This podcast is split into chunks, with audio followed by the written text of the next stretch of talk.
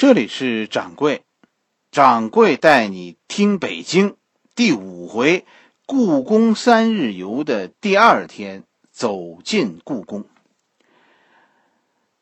讲解故宫啊，以后会有一个专辑。今天只是一个简单的导游，游览故宫，掌柜觉得一定会要是完整的一天。而且你要明白，你现在看到的故宫只是故宫的一部分。大体上，现在的故宫只相当于紫禁城的二分之一。即便只有这二分之一，很多人，你比如说掌柜，也是去过五六次才看全的。当然，也不能说是看全，只能说是已经开放的部分看到了。看故宫，其实体力是个是个真的是个大问题。一般人平时啊不走那么多路。我我一直建议故宫里应该提供交通工具。你比如说，有辇是吧？可以，可以让我们像像过去的皇帝那样让人抬着走。仅仅有供游人歇脚的那椅子呀，其实是不够的。带小孩子去，那就哎呀，那就受罪了。那更会是一件很辛苦的事情。甚至于带朋友去都很辛苦。故宫其实只属于那些喜欢它的人，一个人慢慢走过，是吧？因为因为喜欢。挣扎着走向下一个大门。其实昨天我们游览天安门广场的时候，就已经无数次把目光投向天安门。天安门现在是故宫的大门，是吧？北京内城以内原来是皇城，皇城以内是紫禁城。皇城在中轴线上原本的大门就在毛主席纪念堂的这个地方，这里原来有一座大门叫大清门。明朝叫大明门，进入大清门两侧都是城墙，很高，一步一步的向前走。这条路是皇城向南突出的一个瓶颈，叫千步廊，大约就从就是从毛主席纪念堂到人民英雄纪念碑，是吧？这么一个这么一个距离，走过人民英雄纪念碑这个位置，突然眼前就开阔了，两侧的高墙没有了。终于走出了一条窄道，是吧？迎面的就是天安门，天安门前的华表七座金水桥，哎，这才是紫禁城。怎么是七座呢？是吧？我们照片里都是五座呀，是七座。还有劳动人民文化宫和和中山公园前的那两座呢。其实，劳动人民文化宫和中山公园也是紫禁城的一部分，它不属于现在的故宫，但是它是以前故宫的一部分。这两个公园，咱们放在呃故宫游的第三天再去游览。今天咱们只说天安门七座桥，其实体现的是等级：皇帝走中间，王公贵族走两边，一边进一边出，再往两边是是。五品官员以上的才能走，咱们平民百姓，你要是有机会进宫，是吧？送菜的那不算，那必须是皇帝召见你，你才能走劳动人民文化宫和中山公园前面这两座桥。故宫里的桥和路都是这样规有规矩的，啊，反正你贴边走总是没错的。华表也是故天安门前的一个看点，华表是四个。是吧？天安门前面两个，后面两个，华表上的那个瑞兽叫吼，啊，它代表一种声音，上传天意，下传民生，啊，这这不是天安门前面两个，后边两个吗？是吧？前面那两个就是上传天意，下边那两个是下传民生。华表上缠着的是龙，大家注意看，这条龙就是八部天龙。天下龙的老大，就是《西游记》里的白龙马。对于一个第一次走进故宫的人，其实我我觉得很难带你游览故宫，因为什么？因为故宫是一本百科全书，是一本书，而且是一套书，是吧？很多人研究故宫，我跟你说要用一辈子的时间，我又怎么可能说，是说一天就带你看明白呢？有三个诀窍。对于第一个，对于一个第一次啊游览故宫的人来说，这很重要。第一个诀窍就是一定要有一份故宫的地图，时刻注意自己在哪儿，而且要对故宫游啊有一个有一个总体的认识。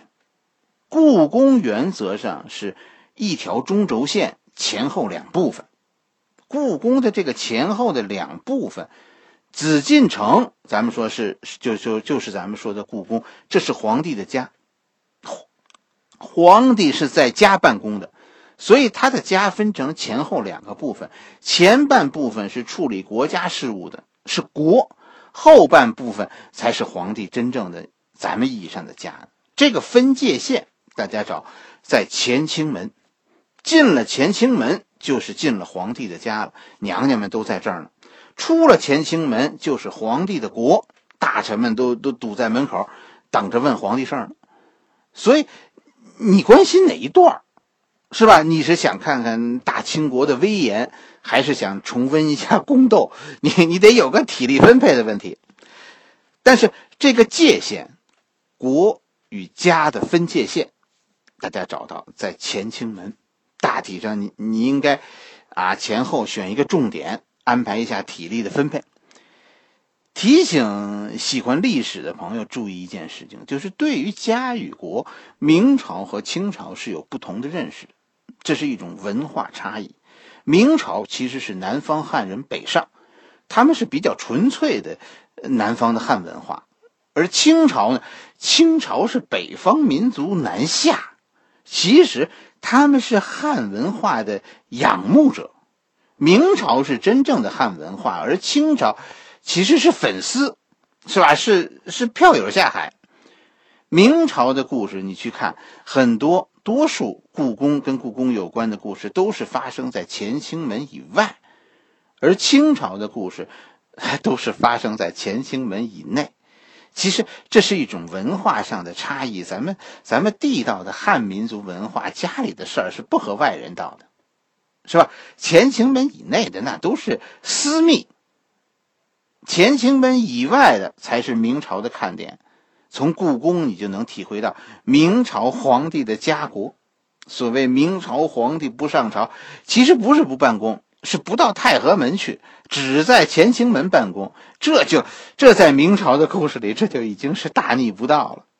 而清朝的皇帝，清朝的皇帝比明朝皇帝懒得多，清朝皇帝都是在家里办公，是吧？乾清宫最多到。到乾清宫门口，乾清门，啊，去去去接接见大臣们的朝见。所谓代表国家的三大殿，基本上在在清朝都是闲着的。你就想吧，冷清到，哎，正大光明匾后边可以放着传位诏书。你想吧，这就得是多么人迹罕至的这么一个安静地方。掌柜心里觉得，你的心里如果故宫分出了前后。是吧？手里再有一份哎，故宫的地图，时刻看一下自己的位置。你是在皇帝的办公区呀，还是在 皇帝的家里呢？哎，中国人一定心里要有家，要要能区分出家和国，这是我们的文化。当然，有一份地图的另一个问题就是，一定要看明白主线，要知道对称。故宫实际上也是一个大院子。中间是主轴线，从天安门开始一连串的宫殿和大门，是吧？但是这是故宫的故宫的脊柱，是吧？看一个人好看不好看，你不光是要看他的后背吧，是吧？你还要看他的相貌，看他的身材是不是匀称。主线以外，大家一定要看左看右，左边右边一定是对称的。看完中间，看两边。是吧？再回到中间，走进下一个院子，太和门左边是武英殿，右边是是文华殿，是吧？进了乾清门，一边是东宫，一边是西宫。为什么？为什么说故宫游特别累呢？就是它，它不是沿着中轴线走一趟就完了的，它是在这里边一会儿左一会儿右绕来绕去。一张地图，有一张地图在手里，啊，你才能够。体会到这个方向的问题。游览故宫的第二一点，其实故宫游啊，一个重要的看点是看看什么？看规制。古代啊是讲究规制的。什么是规制？就是建筑的样式。这是一种教育的方式，古代教育的方式，通过建筑的规式，其实是要传达一种等级制度的观念。无论是谁逾越规制，都是死罪。不是你能不能享受这份待遇，是说你心里有没有这个等级界限。我们的世界，我们的文化，是讲究等级的。这是大家能体会到故宫威严的地方。天安门大家都看了，从建筑上说，你我们应该应该看什么呢？看看前面的桥，是吧？不同的人走不同的桥，走不同的门，你你该走哪个？你自己心里要一定要明白。习惯了说大摇大摆走中间门的那个，我告诉你，穿越的时候 你要小心，搞不好会被杀头的。还看什么？看看殿宇。几间门面，是吧？天安门横向是九间门面长，纵向是五间门面宽，就是正面是五套门窗，对吧？侧面现在你看天安门的侧面是是一面墙了，但是那个宽度是五间门面的宽，这是最顶级的配置了。九五之尊，就是说的九间五间，这是这是建筑，大家进去以后数数。是吧？那那体现的是个规制，哎，这是这是故宫的看点。皇帝住的宫殿其实是有特别式样的，一个叫做雾殿顶，一个叫重檐。嫔妃们、嫔妃们住的就是只有雾殿顶，没有重檐。这个给大家简单的说说，是吧？重檐就是两层屋檐，分上下。雾殿顶呢是这有点难，咱们一般啊，咱们住的房子，人字形的屋顶，对吧？这人字形的屋顶两边是直的。记住，你家的房子就只能是修成是直的。要是这两个侧面也是一个斜着向上的屋顶，多半你那是找倒霉呢。那样的屋顶就是雾殿顶。那那就不是住宅了，那就是宫殿了。你得是亲王这一级的以上，你哥哥是皇帝，你才能住这个房子。故宫房子的样式，你在别的地方是看不到的。如果你看到了，一定要查查为什么，那肯定是有原因的。就是这样，故宫是一个有很多讲究的地方。你不知道，你可能你看过也就看过，是吧？为什么有有那么多人讲故宫？故宫能讲那么多集呢？其实这就是原因：建筑学、风水学、历史文化都集中在这座这座皇宫里。为什么有些人要研究一生？其实就是研究我们文化中的很多细节、很多具体的表征。但是其实看的是我们的文化。故宫是中国建筑史上的一个最高成就，它几乎在各个方面都叫集大成。你就说视觉效果，太和殿。太和殿，我跟你说，你去看它的尺寸，其实它比你想象中的要小。太和门前的广场也没有你想象中的那么大，但是它的威严给你的印象，哎呀，让人太难忘。为什么？因为当年的建筑师调动了你全部的想象，这是一个错觉啊！有是是有现代科学的解释的。古人其实不明白这些道理，但是呢，但是他们就用出来了。科学、神学、玄学，这里都有。其实掌柜心里是有时候是觉得这些东西啊，没有谁大谁小，谁高谁低。只是呢，掌握这个东西的人啊，对这个东西的了解有高低，很可能这些最后殊途同归，殊途同归的。我跟大家说，故宫就是这样，你你越是了解细节，你越是觉得有趣。在这座宫殿面前，真的我们应该应该满怀敬意，是吧？这是掌柜说的第二个诀窍，你你拿着一份地图，至少是。游览故宫。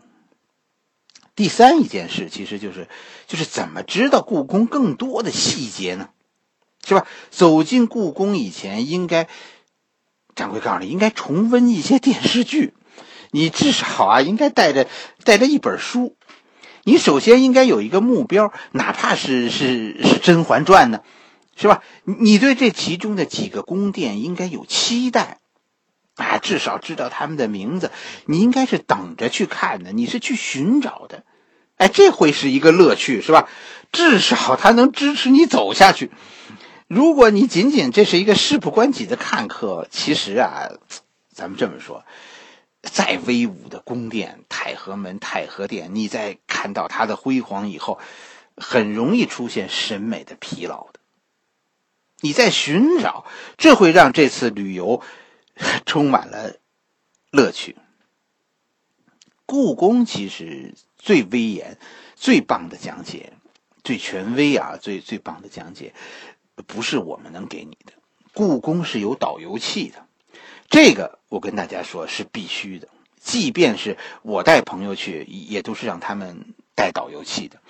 我我只是呃到时候提醒一下啊，这是大家听啊，就是仅此而已。有时候如果你遇到一些东南亚的这个华侨团，哎，其实我跟你说，那是遇到宝了。他们的导游的水平非常高，一般你看他们的导游都是五十几岁男性，是吧？他们有些讲解是我们平常你遇到的旅游团不会给的，你明白为什么吗？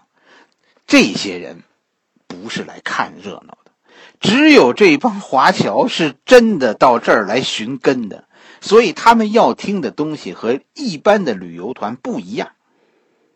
他这个东西，这个这样的旅游团，你要是遇到，千万蹭着听听。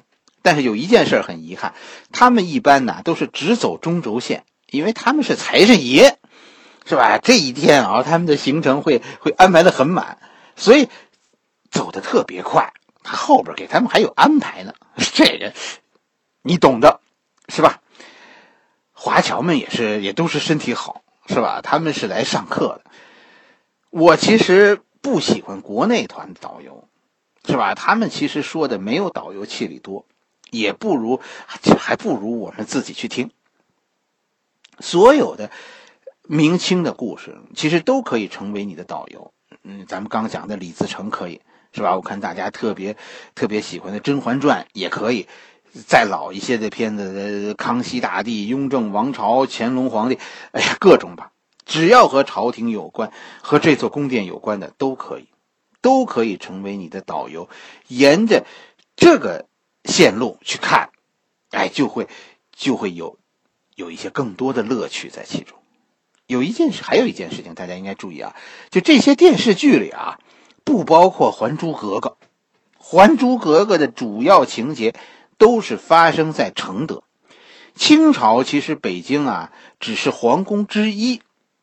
啊，清朝的皇帝是冬天在北京，夏天五个月是在承德，承德避暑山庄。所有的王公贵胄其实都有两个家，一个在北京，一个在承德。啊，有时间承德大家也应该去去看看的。内河内河故宫是一一东一下。旅游其实就是这样，它是就是一种寻找，是吧？寻找你。你自己生命中的某一段，也是一种一种发现，发现一个和现在不同的世界，是吧？所以掌柜其实其实很多次讲过，真正的旅游啊，你应该放下相机，只只只有通过你的眼进入了你的大脑，并留在那里的东西，才最终属于你。至于说将来要回忆，其实你不如买一本画册，对吧？肯定比你照的好。随着我们生活品质的提高，炫耀已经已经落伍了。这种旅游方式已经不流行了。旅游不再是游给别人看了，我们在网上和别人分享，其实其实现在是一种情不自禁的感动。哎，遇到这样的景了，我内心的澎湃，真的必须和别人分享。放下相机吧。是吧？有有有那么几个小时，把故宫留给你的眼睛，留给耳朵，让让心情澎湃到极致，体会那些那些壮丽带给我们的震撼，重温那些温婉的故事，或者再次让让勾心斗角回到人间，我觉得都可以。反正走过故宫，应该是很累的一天，也许心会很累。这个故宫里啊，到处都可以买到面包，买到水，所以不一定非得带着行李进去，是吧？空手进去，空手出来。哎，反正就是走过的人都明白，千万别别夏天去，是吧？那容易中暑。冬天呢，也别刮风天去。哎呀，那广场上的风啊！哎呀，让你的体感温度至少比气温低五度，特别是我跟你说，那些提供给游人的座椅都安排在大风口上，就不知道他们当初啊怎么选的位置。好了，但愿这是你觉得很值的一天，是吧？不推荐，今天就不推荐你什么饭馆了。经过这一天，我觉得回酒店吧，在酒店周围找个贴心的小馆子，哎，吃一顿热热乎乎的，是吧？回去洗个热水澡，然后带着满满的回忆进入梦乡。累呀，我跟你说。好了，咱们今天的旅行就走到这里，是吧？明天咱们继续。欢迎大家加我的微信公众号“掌柜说历史”的汉语拼音全拼。